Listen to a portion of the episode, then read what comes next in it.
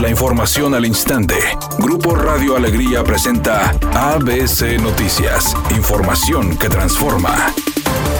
El exgobernador Jaime Eleodoro N. pudiera enfrentar su situación ante la justicia en libertad en caso de que procedan los dos amparos próximos a presentar en audiencias diferentes. Así lo señaló su abogado Gabriel García, quien tras visitar a su cliente, quien convalece de una operación, dijo que si el juez federal da el visto bueno a ambos recursos legales, pudiera declararlos inexistentes o no atribuibles los delitos de abuso de autoridad de la justicia y la requisa de la ecovía al enfatizar que son delitos no graves. Por otra parte, destacó que las próximas audiencias serían en línea el viernes 27 de este mes y el 2 de junio ambas para concretar los dos amparos. Sin embargo, indicó que en caso de no concederles este tema, llegarían hasta los tribunales colegiados para solicitar los amparos. Aunque señaló que se enfoca en el tema legal, puntualizó que no debe haber intromisiones de ninguna naturaleza y espera que los jueces tengan una visión imparcial. Sobre el estado de salud, agregó que se descarta cáncer o células cancerígenas y seguirá en el hospital universitario, aunque falta ver si lo operan por dolor de espalda baja, por lo que esperan los resultados del traumatólogo. Durante el foro sobre escasez, desperdicio y mala distribución del agua potable, expertos en la materia coincidieron en que la falta de una cultura del ahorro y del no desperdicio ha provocado escasez y acaparamiento de la industria en Guadalajara, Ciudad de México y Monterrey. El presidente de la Comisión de Recursos Hidráulicos, Agua Potable y Saneamiento, Rubén Muñoz Álvarez, anunció reformas constitucionales para el abasto equitativo del agua.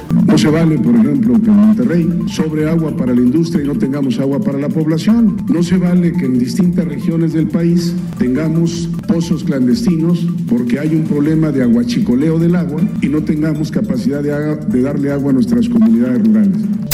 Autoridades de Texas identificaron al agresor abatido que provocó un tiroteo en una escuela primaria como Salvador Ramos, de 18 años de edad, quien compartía contenido relacionado a las armas en sus redes sociales. Además, indicaron en su reporte que habría asesinado también a su abuela antes de dirigirse en un auto y efectuar el ataque que dejó al menos 15 víctimas en la escuela primaria Roth. Editorial ABC con Eduardo Garza. El restaurante El Gran Pastor tiene un rastro de cabritos en el ejido El Colorado, en el municipio de Cadereyta. Y la sangre, vísceras, piel, pelo y todo lo que no utilizan de los animales sacrificados lo arrojan a fosas, pero cada vez que llueve abren las compuertas de las fosas para que el agua contaminada con los desechos animales se vaya por cauces de ríos y arroyos, contaminando los terrenos del ejido. Además, la empresa inmobiliaria Vidusa abrió canales de desagüe en el mismo ejido El Colorado, provocando inundaciones a las propiedades de aguas abajo. El restaurante El Gran Pastor contamina impunemente tierras ejidales en Cadereyta y la inmobiliaria Vidusa desvía cauces de ríos y arroyos. Ni federación, ni estado, ni municipio han querido solucionar este problema.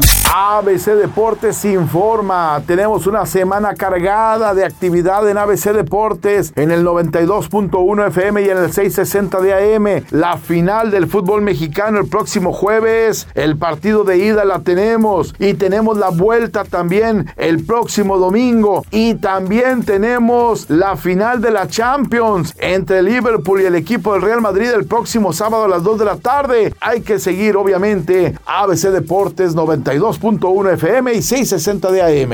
Parte del elenco de la nueva película de Jurassic World asistió a una alfombra roja en la Ciudad de México. Estuvieron muy poquito tiempo, pero eso sí, se dieron la oportunidad de salir a conocer al menos el centro de la capital. Ahí se subieron a un turibús desde donde estuvieron tomando fotografías a diferentes lugares para luego presumirlas en sus redes sociales.